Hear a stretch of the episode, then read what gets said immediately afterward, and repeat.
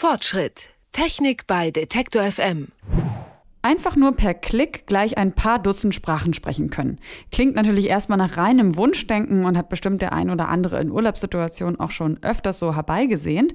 Dass dieses Wunschdenken aber gar nicht so unrealistisch ist, das weiß mein Kollegen Merten Waage. Um was es da ganz genau geht, das erklärt er unserer Moderatorin Anja Bolle. Also ein Gerät, das Sprache direkt in eine andere übersetzen kann. Wie soll das denn funktionieren? Im Prinzip kennst du ja sicher schon Sprachassistenten. Ja, klar.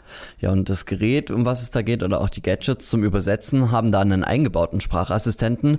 Und um zu funktionieren, brauchen die Geräte dann Internet. Dadurch sind sie mit Datenbanken verknüpft. Das Gerät nimmt dann also beispielsweise meine gesprochenen Worte auf und transkribiert sie dann. Der Text wird dann mit Hilfe der Datenbanken übersetzt und das Gerät liest eben dann den ausgespuckten Text wieder aus. Mit Hilfe eines Lautsprechers kann man den dann sogar ganz gut hören und ich habe mir das Ganze mal von einem Hersteller vorführen lassen, Sven aus Shenzhen, das ist bei Hongkong. Der leitet so eine Produktionsfirma, die solche Gadgets herstellt. Er kann kein Deutsch und ich natürlich auch nicht wirklich Chinesisch und da sein Englisch aber auch nicht unbedingt der Hit war, ist das Gerät schon echt praktisch gewesen beim Interview. 那你还有问题吗？你想参观一下我们的公司吗？我可以通过视频，我们一起来看一下我们的公司。 So do you have any problems? Do you want to visit our company? I can take a video to see our company. Okay, also Chinesisch zu Englisch klingt schon mal ziemlich vielversprechend. Da bekommt man schon eine Idee, wie es funktioniert. Aber klappt es auch mit Deutsch zu anderen Sprachen? Das war so eine kleine Premiere. Zumindest in den Werbe- und Testvideos wurde bisher gar kein Deutsch mit aufgenommen oder gezeigt.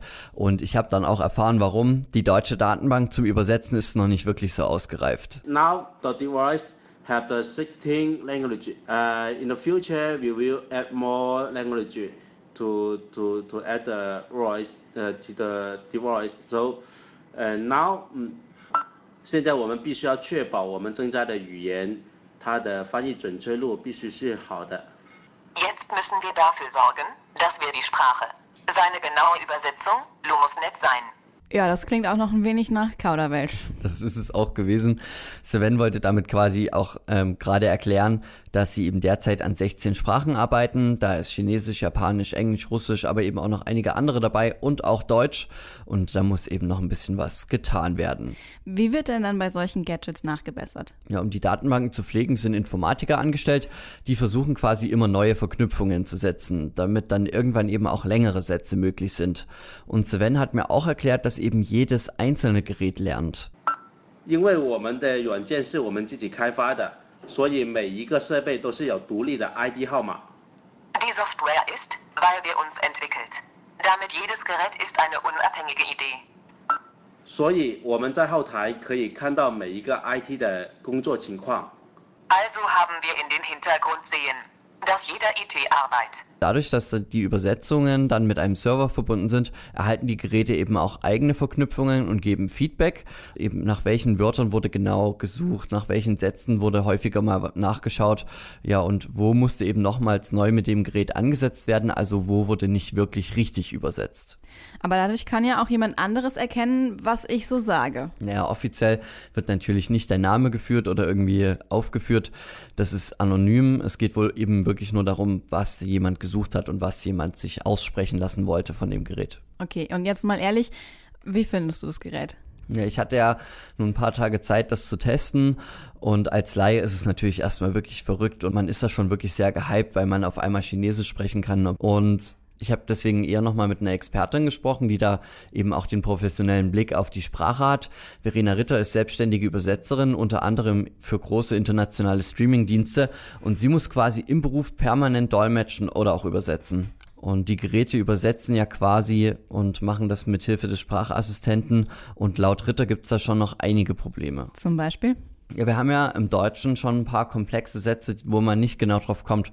Zum Beispiel, wenn ich dir sage, es sieht aus wie bei Hempels unterm Sofa. ja. So, jeder Deutsche weiß damit, weiß, was damit gemeint ist, aber für andere Sprachen, da gilt dieser Satz einfach nicht. Also den gibt's nicht in anderen Sprachen. Wenn ich das höre, es sieht aus wie bei Hempels unterm Sofa, dann bringt es mir nichts, wenn ich auf Englisch sage, it looks like under the couch of Family Hempel, because, also weil das keinen Sinn ergibt für Englischsprachler, für Englisch-Muttersprachler.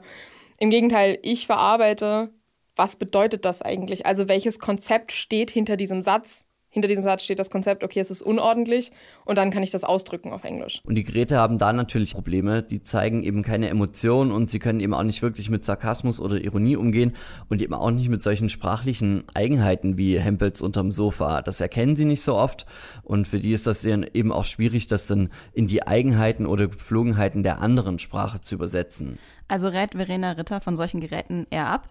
Hm, das könnte man jetzt denken. Im Prinzip hängt ja auch so ein bisschen ihr Job dran. Aber so war es dann gar nicht. Sie ist da schon sehr aufgeschlossen.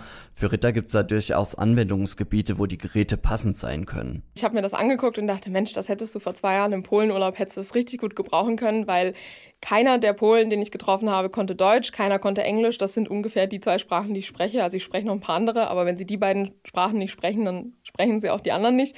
Und ich hatte die größte Mühe, mich zu verständigen, weil einfache Dinge wie Danke oder Entschuldigung oder können Sie mir sagen, wo die Post ist oder sonst irgendwas.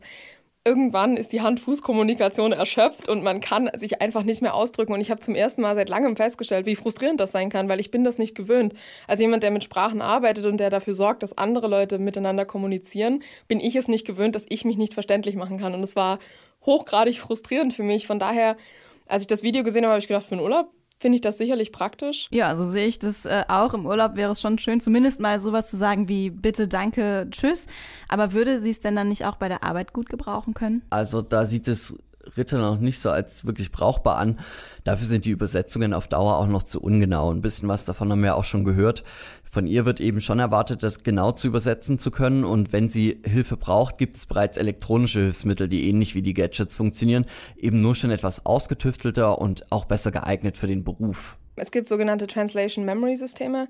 Die funktionieren auch so, dass man dem Gerät eine Datenbank beibringt oder beziehungsweise dem Programm eine Datenbank äh, beibringt, aus der es dann Beispiele zieht. Das heißt, wenn ich hochformalisierte Texte zum Beispiel übersetze, seien das jetzt Patente meinetwegen oder ich habe vorher von Betriebsanleitungen gesprochen, ähm, die klingen immer gleich. Die Sätze sind immer ähnlich, das wissen wir alle, wenn wir schon mal elektronische Geräte ausgepackt haben, da stehen immer dieselben Sätze drin.